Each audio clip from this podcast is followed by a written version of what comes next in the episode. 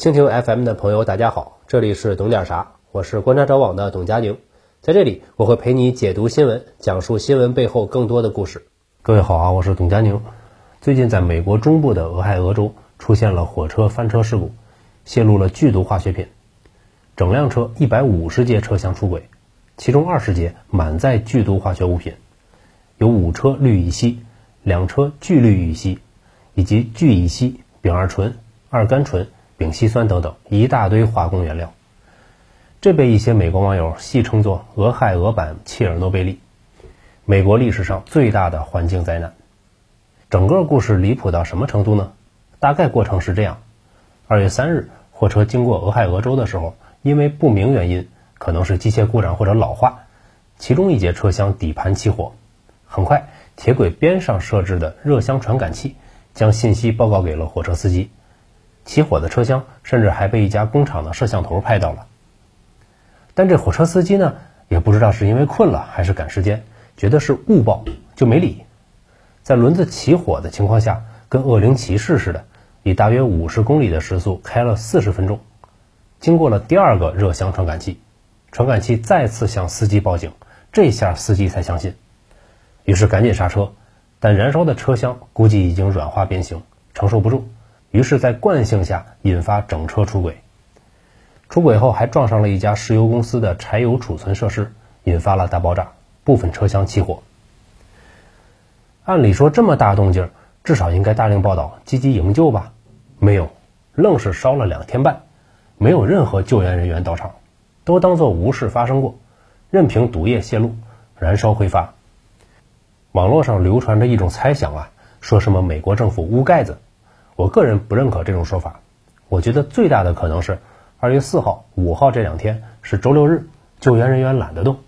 二月六日上班后，国民警卫队来了，我不知道他们有没有了解过这些车厢里是什么东西。总之，原本应该用罐车抽走剧毒物质，妥善处理一下，结果救援人员直接打了几个孔，把他们流进了一个壕沟里，一把火烧了。这下好了，什么光气啊、二恶英啊，都在燃烧过程中产生了。再加上不完全燃烧的氯乙烯，整个变成了一股遮天蔽日的黑云，笼罩在了方圆几百公里的上空。坏消息是，这股黑云上升天空之后，污染范围很大。好消息是，没过几天开始下雨，把这些剧毒物质控制在了俄亥俄州。坏消息是，俄亥俄州全境水域都检测到了污染。好消息是，当地的桶装水管够，喝水不成问题。坏消息是，俄亥俄州是农业大州，有大量农产品出产，比如中国需要的大豆。好消息是，在特朗普的努力下，中国对美国的大豆依赖已经很小。不过有一说一，一些进口猫粮、奶粉之类的东西，建议大家稳一手，换个产地。这还没完，好消息是，仅仅两天后的二月八日，政府就发布了安全令，通知居民当地环境检测合格，各项指标没有超标。不用疏散了，回家吧，不会有事的。坏消息是，回家的居民看到到处都是死鱼、死鸟、死鸡，还有各种死亡的宠物，当地弥漫着刺激性气味，居民出现了大量头痛、喉咙痛的问题。事故发生后，我看很多人都在嘲讽官员应急处理能力，还有美国的媒体。我认为这是很不好的，因为我个人十分喜欢反思，所以我更希望讨论的是。我们能从这件事上学到什么，而不要被没意义的情绪牵着走。所以我去查了美国铁路的运营情况，不查不知道，一查吓一跳。据美国联邦铁路管理局数据，美国每天货运火车出轨三次以上，每一点五小时一次碰撞事故，有毒化学品每两周翻车泄露一次，给了我一点小小的美利坚震撼。难怪一开始美国媒体不当回事儿。因为在美国，出轨泄露根本不是什么新闻，今天没有火车翻车才是新闻。我突然想到，一些剧毒物质在空气中稀释之后，会有淡淡的甜味儿，或许这就是美国香甜的空气。早在2021年的一篇采访中，美国铁路行业专家就警告，再这样下去，美国铁路将会失去客户信任，成为下一个波音。同时，一位资深工人告诉记者，美国铁路运输着世界上最危险的物品。早晚会有一辆行驶了九万英里也没得到检修的列车拖出轨道，泄露巨量有毒气体，造成生灵涂炭，然后每个人才会关心这个事情。预言家实锤了，我看是。其实作为从业者做出这样的推测是很正常的，因为工业领域中有一个海恩法则，内容是说每一起严重的事故背后必然有二十九次轻微事故，三百起未遂先兆，以及一千起事故隐患。而美国铁路过去十年里发生事故十万九千九百六十三起，出轨一万两千四百四十一次。讲真，直到今天才整出这么大的活，已经属于货真价实的 God bless America 了。为什么美国铁路会变成这样呢？这就不得不介绍一下最近几年美国铁路运营上的大规模改革 PSR，直译是精准时刻法，但实际上。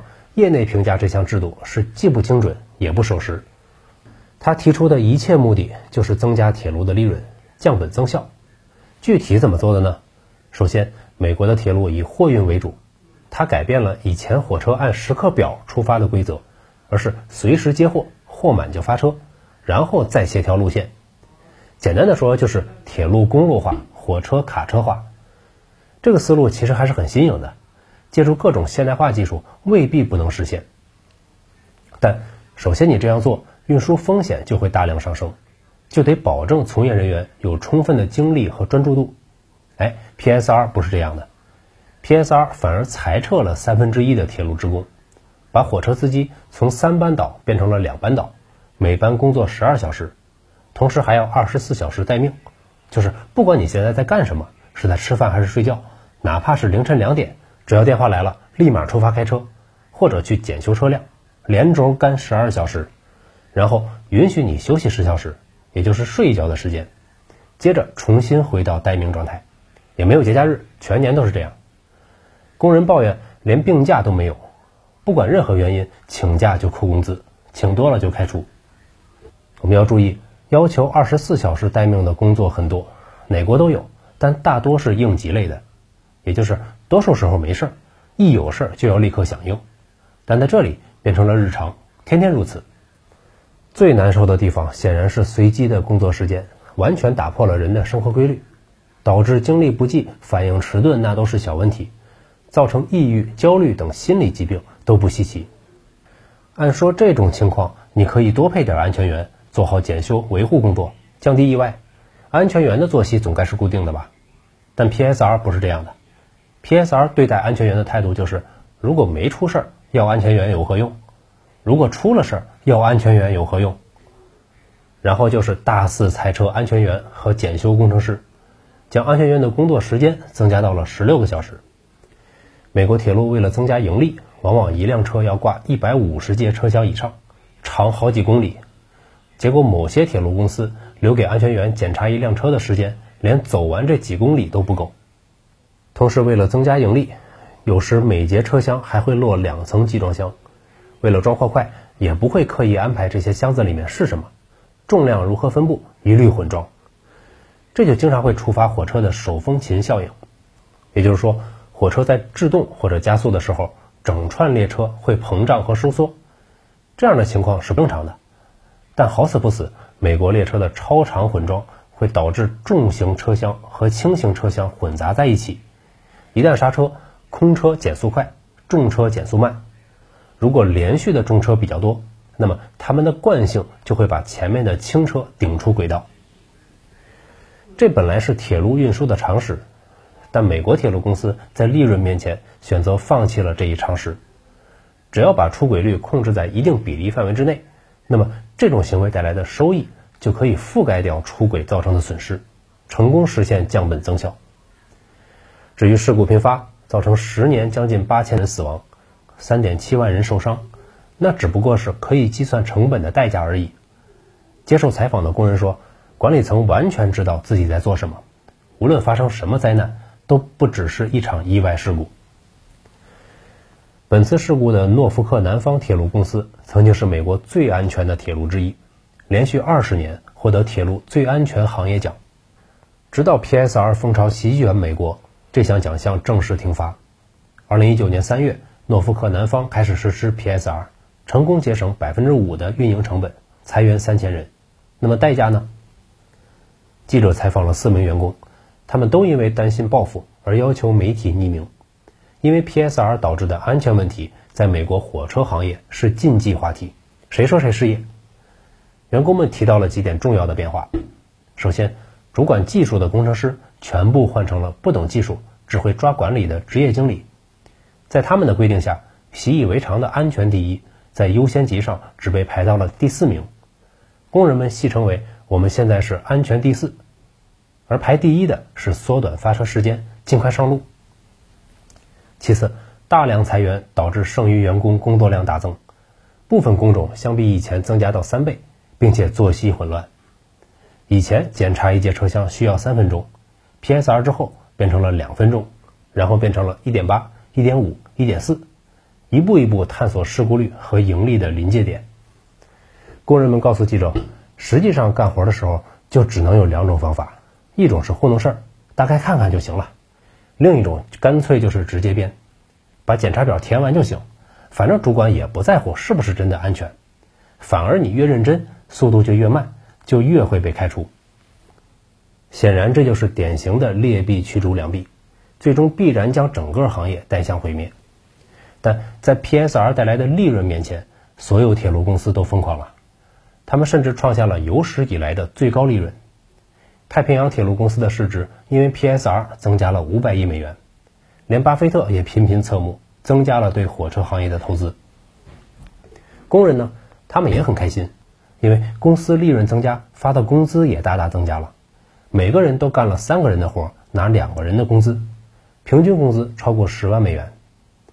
在去年的美国铁路大罢工活动中，几十家工会站出来抗议 PSR，事情闹得非常大。但是在拜登的主持下，火车公司提出了涨薪百分之二十五的方案，于是大家立马就满意了，接着奏乐，接着舞，安全什么的也无所谓了，只不过是要钱的说辞。只有两家工会坚决反对，哪两家呢？火车司机工会和随车工程师工会，因为这两个工会是必须要随车出车的，一旦发生出轨，就可能活不了。在死亡威胁面前，他们不敢退缩，坚决抗议。结果，美国政府果断强制解散了火车行业的工会，让你们再闹。现在我们可以知道，美国的这次出轨事故并不是一次意外，这样的事情在未来还会反复上演。这个就是我反思之后得出的结论。那么这件事接下来的看点是什么呢？就是受到危害的当地居民到底能不能利用美式集体诉讼罚他个几百亿，制止住 PSR 的风潮？完成引以为傲的纠错呢？目前看下来有难度。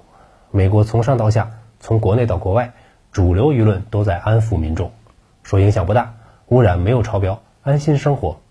等到癌症和畸形温水煮青蛙的时候，恐怕已经十好几年过去了。好了，本期就到这里，咱们下期再见。